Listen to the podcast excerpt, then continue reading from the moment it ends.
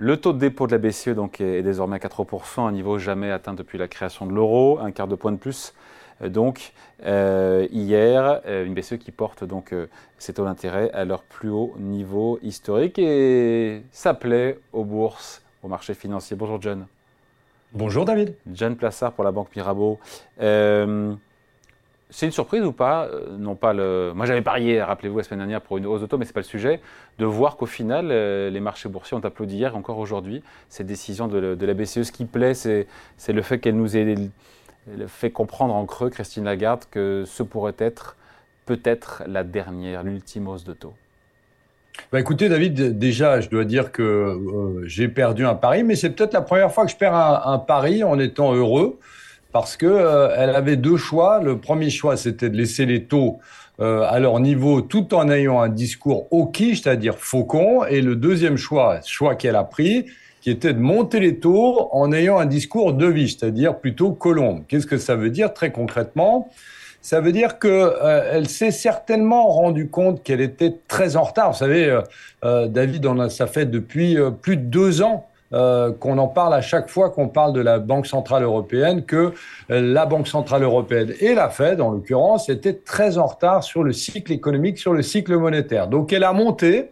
Certaines personnes diront qu'elle a trop monté. J'ai entendu euh, les politiciens italiens ce, matin dire qu'il n'aurait pas fallu faire cette dernière hausse c'est dans le mot des Italiens, mais je pense qu'elle l'a fait pour de très bonnes raisons.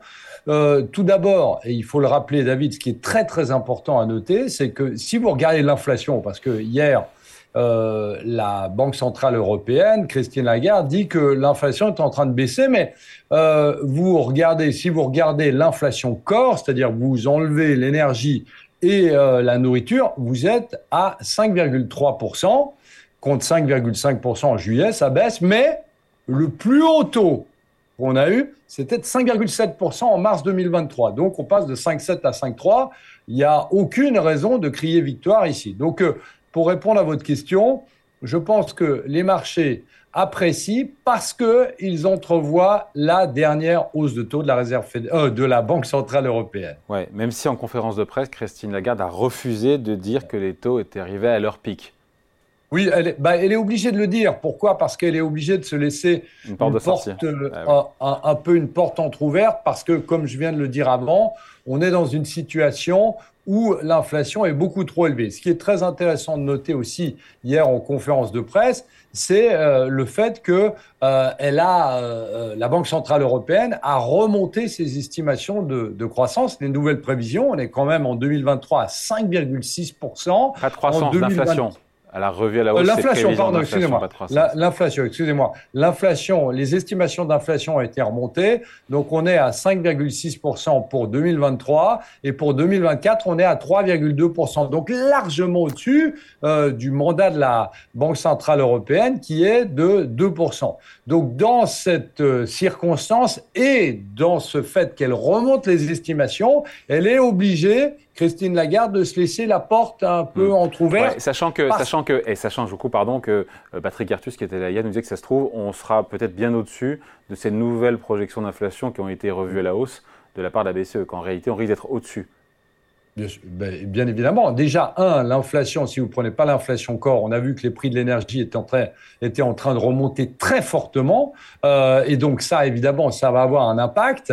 Et après, ensuite, si vous prenez l'inflation corps, on sait que euh, les salaires en Europe, peut-être qu'on ne le remarque pas, mais théoriquement, les salaires en Europe ont progressé. On sait très bien que vous avez aussi les loyers qui ont progressé et plein d'autres choses, dont la nourriture aussi, qui fait que on, est dans une situation où l'inflation globale est en train de poursuivre, eh bien, euh, est pas est, pas en train de décroître, elle est en train de poursuivre sa progression, voire se stabiliser sur des très hauts niveaux. Donc effectivement, elle est certainement la Banque centrale européenne sur ses prévisions d'inflation beaucoup euh, trop basses mais ça, évidemment, c'est les prochaines données économiques qui vont nous le eh dire. oui.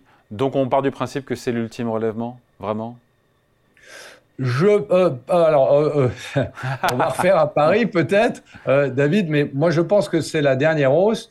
par contre, je pense que cette hausse va rester élevée au moins pendant ah, eh ben, deux trimestres. Voilà, deux trimestres. C'est intéressant parce qu'hier, Christine Lagarde, en conférence de presse, a dit des taux élevés je cite pour longtemps, et ma foi, euh, pour longtemps, c'est pas clair. Pour vous, c'est deux trimestres, parce que les marchés déjà anticipent évidemment, euh, ils ont toujours un coup d'avance, les prochaines baisses de taux de la part de la BCE. Les marchés attendent mars 2024.